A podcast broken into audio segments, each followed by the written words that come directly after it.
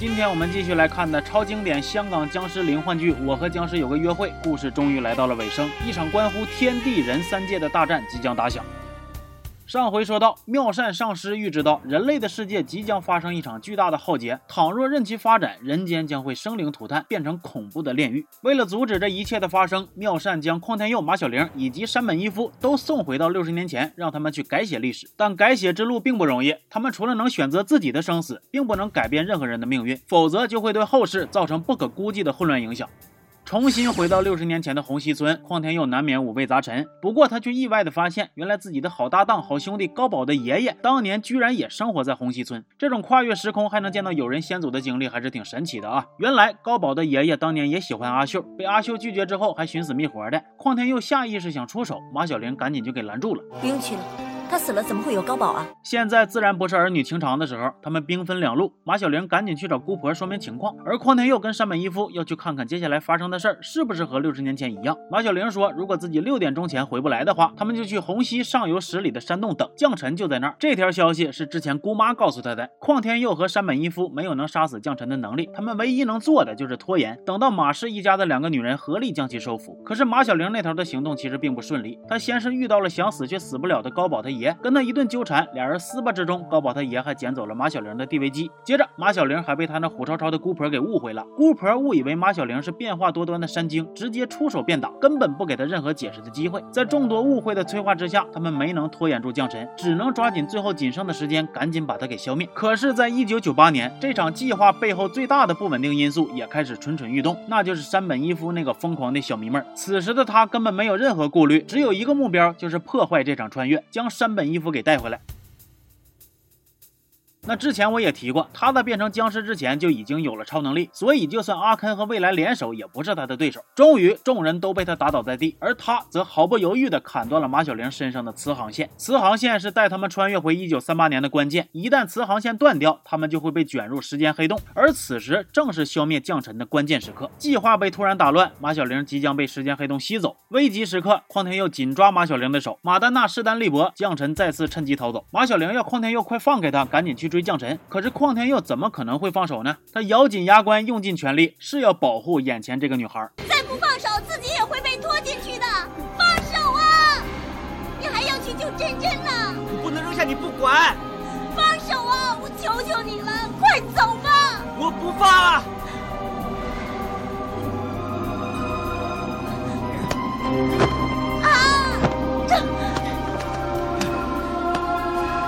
而山本一夫则被小迷妹薅着磁航线给拽回了1998年，结果他回来的第一件事就是，谁也阻挡不了我。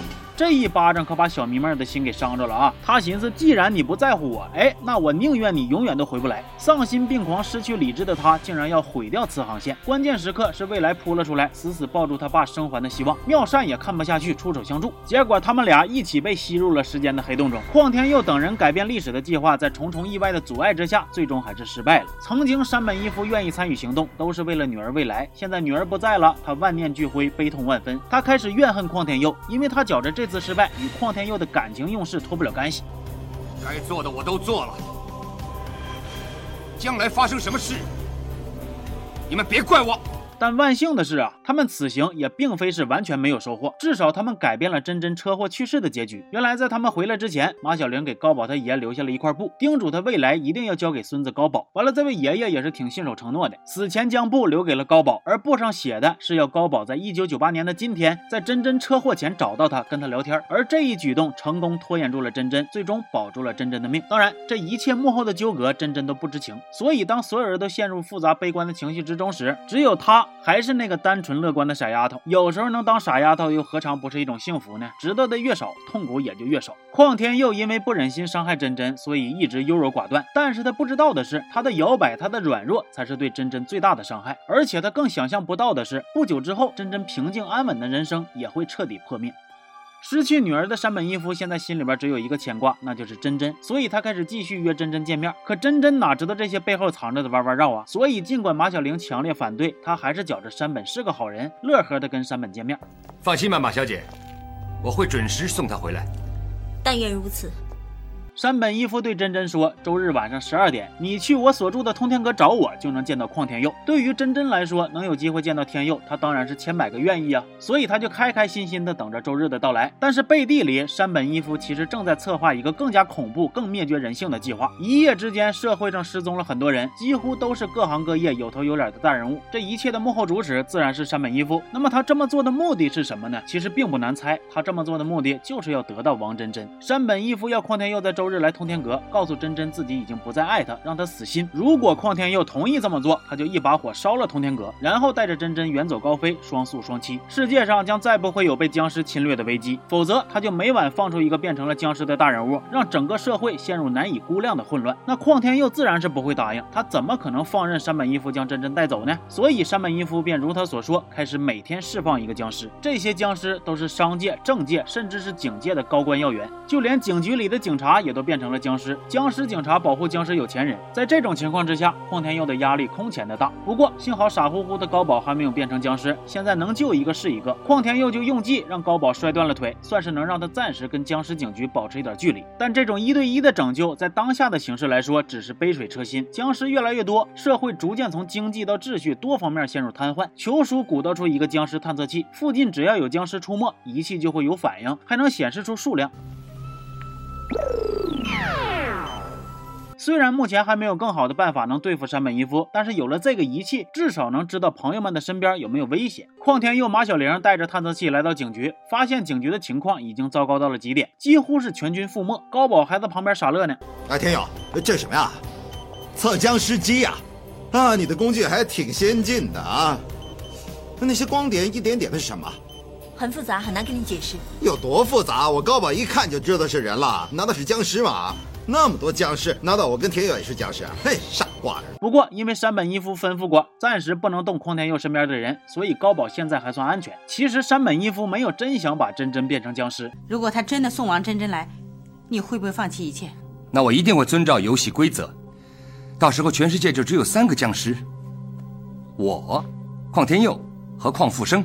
但是邝天佑上哪能知道山本一夫的真实想法啊？此时的他唯一能做的就是不再优柔寡断。于是他终于鼓足勇气跟真真见了面。见面之前，真真幻想过很多次，如果邝天佑回来了，他会说些什么。但是真等到见面的时候，当邝天佑对他说出对不起那三个字，他瞬间就丢盔卸甲，什么都不想再多说了，只是紧紧的拥抱他。邝天佑这次彻底向真真摊了牌，他的身份、山本一夫的身份全都说了。不过他等不了真真消化如此庞大的信息量，只叮嘱了一句：周日千千万别去找山本一夫，便再次匆忙离开了。尽管邝天佑说这些只是为了让真真远离自己和山本一夫，可是很快真真就知道，原来山本一夫是在以全世界的安危作为筹码来威胁邝天佑。经过一夜的思考，真真做出了一个惊人的决定，他要去见山本一夫。当邝天佑等人知道真真这个决定之后，当下都非常反对，可是真真却异常坚决。邝天佑也再次开始摇摆。长久以来，大家都把他蒙在鼓里，以为是在保护他，但实际上，是不是也该给真真一个为自己的命运做选择的权利呢？当晚，山本一夫确实没有释放新的僵尸。正当大家以为是真真起了作用的时候，却发现事情远没有这么容易被解决。真真与山本一夫谈崩了。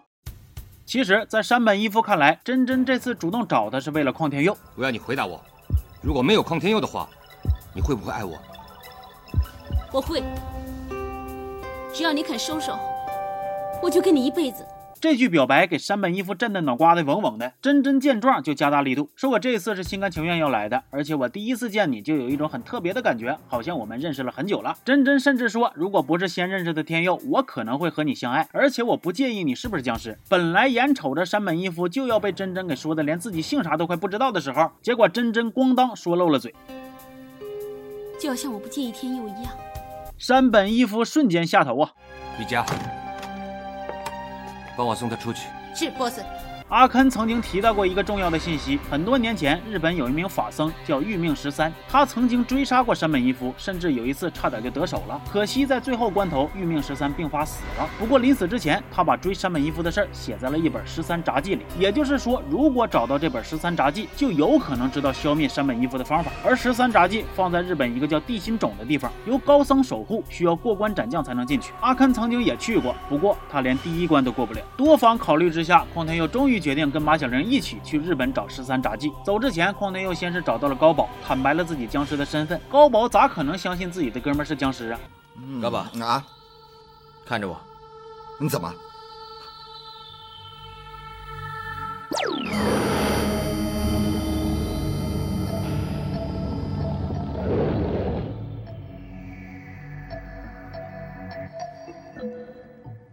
要说高宝这哥们儿那是真能处啊，他分分钟就接受了邝天佑的设定，只是嗔怪他为啥不早跟自己说，是不是不信任兄弟？接着他们打算兵分两路，高宝、阿肯等人在香港利用球叔研发的药让僵尸鬼上身，也就是用球叔手底下那些可控的小鬼上僵尸的身，进而可以让僵尸们短期内不去咬人吸血。虽然不是说长久之计，但是至少可以拖延一些时间，留给邝天佑和马小玲去日本。马邝二人出发前，真真还在叮嘱他们一定要注意安全。可是很快，真真就发现了一个令他几乎窒息的秘密，他从高宝那儿得到了一台爷爷留给高宝的 DV 机，没错，就是马小玲落在一九三八年的那一台。真真找人将 DV 机修好，然后就看见了里边录着的是马小玲和邝天佑愉快相处的视频。他从来都没见过邝天佑那么快乐放松。这一刻，他突然意识到，原来有太多的真相是他都不知道的。邝天佑一直以来对他冷漠与逃避，都是因为他真心爱的人不是自己。他对这段爱情的信仰和坚持开始逐渐的崩塌了。高宝等人的那个打算让僵尸鬼上身的计划，整体进行的还算比较顺利。目前警察局里的沦陷程度最严重，甚至连耗子都变成僵尸了。不过这些耗子也正好可以让秋叔拿来做实验。至于啥实验呢？之后咱们会提到。邝天佑和马小玲那边的日本之行波折就比较多了。他们先找到了之前在日本捉女鬼初春时所认识的孔雀大师，询问十三札记的相关事宜。大师带他们来到了地心冢，并且告诉他们，你们要找的十三札记就在第四层玉命十三的坟墓里。不过地心冢的每一层都有高人把守，因为玉命十三临死前吩咐了这些人，十三札记绝对不能落入无能者之手，那会让人家白白去送死。所以他们一定要等等一个真正有能力的强者出现。把守地心冢第一层的人就是孔雀大师。不过他说自己啊，早在抓初春的时候就。输给了马小玲，所以不用再打了。接着，马小玲和邝天佑遇到了守护第二层的白莲花，是个大赌鬼。马小玲一上来就输掉了三魂六魄，然后换邝天佑上场，他开始玩起了攻心战，疯狂搞心态。紫莲花，记住，别在我面前出千。你能看到我出千最好，不过你记性好像很差。我叫白莲花，不叫紫莲花。记住，我叫白莲花，我不说第二次。我记住了，红莲花。开牌吧，黄莲花！我要换两张。蓝莲花不要出千。我叫白莲花，不是红莲花、蓝莲花。最终，邝天佑到底是把七彩莲花的心态给玩的雪崩啊，成功赢回了马小玲的魂魄，并且进入了下一关，一场对内心的考验。这里有一条生路，一条死路，马邝二人兵分两路，这样就可以保证至少有一个人能够成功的通关。结果又是邝天佑选中了死路。当他推开了一扇门，映入眼帘的正是穿着围裙下厨的马小玲。老公，为什么？怎么现在才回来啊？快坐下吃饭。原来邝天佑是陷入了一场情关，这里可以让你美梦成真，进而陷入虚幻的世界中无法自拔。在这个世界里，他与马小玲像一对幸福的新婚夫妻，过着甜蜜的小日子。他甚至还会流血，似乎变回了普通人一样。而邝天佑的一举一动都被实时转播了出来，马小玲就搁旁边看着，一切是尽收眼底啊。哎呀！这个关卡还挺照顾用户体验的啊！好在最终邝天佑靠着坚定的意志力清醒过来，破了情关。不过马小玲也看清了邝天佑的内心，知道了他对自己也有爱意。终于，马邝二人来到了玉命十三的墓前。就在他们以为十三杂技唾手可得之时，一个红衣服眼影大哥库嚓一下就窜出来了。玉命十三，恭候二位大驾光临。哎，不对呀，玉命十三不是应该死了吗？难道说阿肯骗了他们？不。阿肯没骗人，因为他也不知道，原来整个地心种就是山本一夫处心积虑花了数十年所设下的圈套，纯纯的一次钓鱼。玉命十三说他是山本一夫的忠仆，一直在这等着想对付他主人的高手自投罗网，然后杀了他们。那关键时刻是孔雀大师及时出现，拖住了玉命十三，马小玲、邝天佑才趁机逃脱。而香港那头局势已经越来越失控了。山本一夫看穿了他们那个想利用鬼魂控制僵尸的计划。当鬼魂被赶走，饿了许久的僵尸们就开始变得更加疯狂，人间变成了人类的坟墓，僵尸的乐园。当邝天佑和马小玲回到香港，看着眼前的这一片混乱，邝天佑是怒不可遏，却又不知道该从哪下手。真真坐不住了，为了阻止这场混乱，他再次去找山本一夫，并且情真意切地说：“你告诉过我，只要我对邝天佑死了心，随时可以来找你。现在我来了。”可是山本一夫却说：“我现在已经不敢。”敢相信你了。真真说你可以马上把我变成僵尸啊，你看我反不反抗不就完了吗？但是山本一夫却迟迟下不去口，因为他不愿意看到女儿未来的悲剧在真真的身上重演。就在此时，阿肯突然五了好风的出现了。原来球叔先前拿僵尸耗子做实验，是为了研发一种药，叫血天使。本来是为了给复生抑制血瘾，结果却意外整成了僵尸兴奋剂。僵尸喝了之后会力大无穷，功力大增，但是喝太多会丧失理性。阿肯在失去未来之后，早就没什么好留恋与顾忌的了，所以他喝了药，打算找山本一夫同归于尽。不过就算是喝了药啊，阿肯也依然不是山本一夫的对手。结果在混乱之中，真真竟然选择了自杀，逼迫山本一夫咬他，想用最简单、最粗暴的手段结束这场牵连了太多无辜生命的冲突。山本是泪流满面呐，因为他实在是不愿意看见心爱的女人再次死在他自己的眼前，眼看着就要忍不住去下嘴了。结果关键时刻，况天佑出现了。为什么要骗我？为什么？为什么？被欺骗两次的山本一夫终于崩溃了，他断掉了内心深处的最后一丝理智与人性，显出了最丑陋的僵尸形态。与此同时，真真命悬一线，危在旦夕，没人能忍心看着真真离开人世。终于，在众人的劝说之下，况天佑到底还是咬了真真。多年来，况天佑一直不喝活人血，这就是他的能力比山本一夫弱的最大原因。现在他迈出了这一步，能力也大幅的增强。这场从六十年前就结下的恩怨，终于也到了该了结的时刻。二人大打出手，刹那间是天翻地覆、飞沙走石啊！可是几个回合下来，况天佑依然不是山本一夫的对手。但是很快，新的转机出现了，妙善居然将山本未来从时空的黑洞中给带回来了。不过他自己也已经油尽灯枯了，以后的事就交给你们了。未来的出现成功的吸引了山本一夫的注意力，结果未来却趁其不备来了一招偷袭。你为什么这样做？因为我心目中的爸爸不是这样的。哦对不起。不，马小玲，动手吧！就这样，山本一夫终于被打倒了。不过此时此刻，最可悲的人其实是林国栋。即使都到了这个时刻，林国栋居然还惦记着被咬，但山本一夫只留给了他一句话：我看见你，我就觉得做僵尸比做人更有尊严。我告诉你吧，我从来都没想过。要吸你的血。山本一夫虽然死了，但是吸过了人血之后的况天佑开始发狂失智，甚至还要咬马小玲。马小玲看着眼前心爱的男人痛苦癫狂的模样，是非常的悲伤心痛。如果你这样咬我的话，别把我变成僵尸，我不愿意你一错再错。天佑，天佑。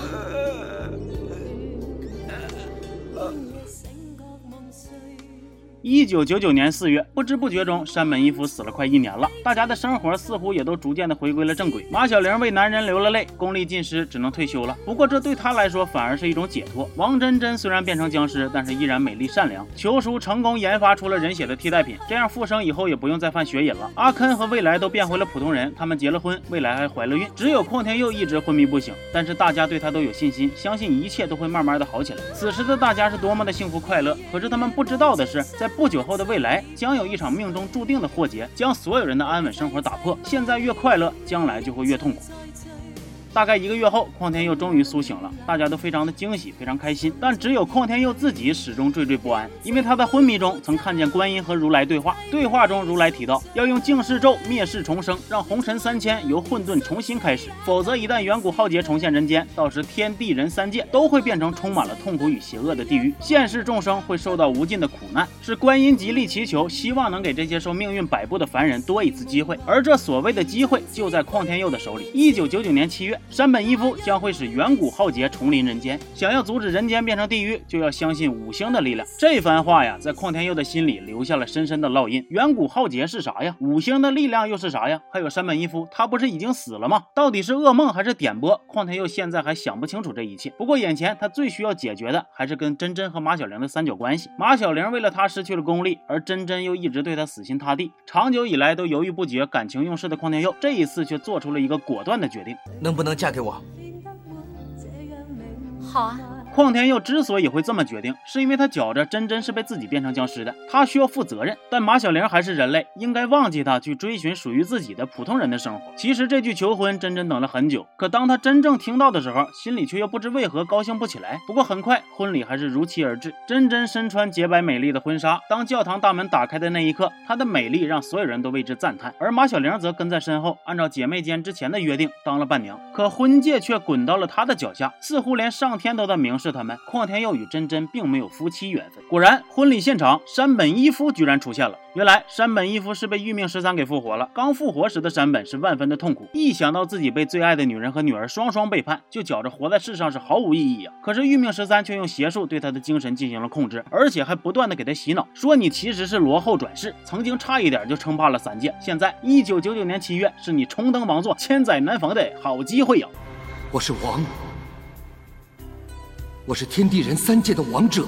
此时的山本一夫变得更狠毒、更恐怖，他甚至亲手杀了阿肯和女儿未来。难道说真如况天佑所梦见的那样，远古浩劫要重现人间了吗？没错，早在远古时期，世界由天地火空风五星勇者守护着。后来有一个叫罗后的术士，想用藏月仪式吸收月亮中的玄阴之气为己用，统治三界。而天勇者的未婚妻甚至被当成了藏月仪式的引子。地火空风四勇者战死，天勇者拼尽全力与罗后同归于尽，就像况天佑梦里听到的那样，想要阻止是浩劫，就要相信五星的力量。那时不待人，山本一夫在玉命十三的控制之下，已经变得残暴至极。他大开杀戒，杀死了球叔、小青、正中的妈妈，咬了已经不想做僵尸的林国栋，再逼着林国栋去咬真真妈。山本一夫甚至还掳走了真真，对他进行精神控制，打算用他的血来完成藏月。现在这场关乎三界安危的正邪大战终于就要打响了。那幸运的是，原来五星勇者中的四个都在况天佑的身边，那就是他的好兄弟高宝、日本的孔雀大师。马小玲的好朋友皮特神父，以及我在第一期中还提到的已经变成孤魂野鬼的妈宝男阿平。阿平原本在求叔的安排下进地府跟马小芳道长学艺，这次也因为五星勇者转世的身份被拉回了人世。那至于马小玲，驱魔人爱上僵尸还失去了法力，他也没有为此后悔过。但是现在三界濒临生死存亡之际，他却帮不上忙，这就让他太着急了。所以马小玲向姑婆承诺，以后会放弃儿女私情，不再流泪。姑婆则将所有的功力都传给了他，哪怕自己会魂飞魄散。终于，马小玲重新激发起马家血统，再次回归到了队伍之中。但是这场大战哪那么容易打赢呢？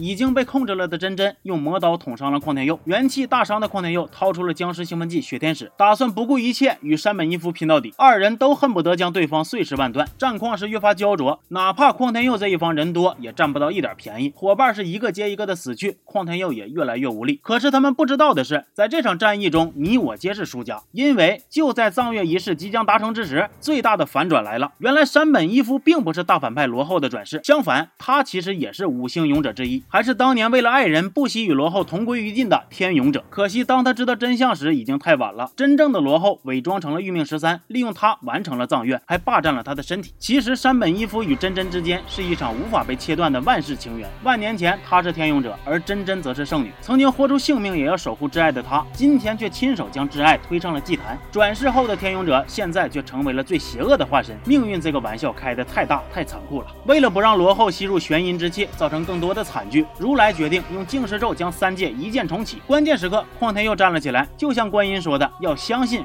五星的力量。况天佑，我把最后的力量交给你，给我杀了罗浩！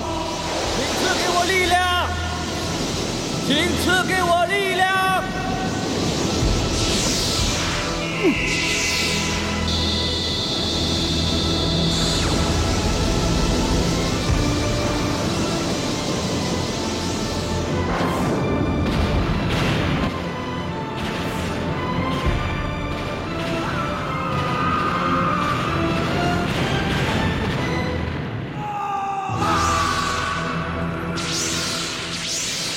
火光之下，一切邪恶似乎都被消灭殆尽了。而马小玲也在邝天佑的怀里奄奄一息。如来和观音将一切看在眼里，他们决定给邝天佑一个机会，许一个愿望。邝天佑说：“希望六十年前将臣没有咬过他们。”而这一次，他的愿望成真了。一九三八年，僵尸王将臣还没来得及作恶，就被马丹娜驱离了红溪村。一九九八年，一位姓邝的警察搬进了佳佳大厦。这栋大厦里的住户都相当 nice，房东太太温柔和蔼，女儿真真漂亮大方。有一个叫阿平的，妈妈虽然爱唠叨，但是跟准媳妇的关系也算融洽。还有一家人喜欢打着儿子是玄武童子转世的旗号帮人算命赚钱。晚上大家欢聚微听吧，真真的好闺蜜马小玲也来了，大家一起举杯喝下了一杯酒。但是这杯酒它不一般，据老板娘说，它是新酒，喝了它之后可能会想起。许多不愿意想起的事儿。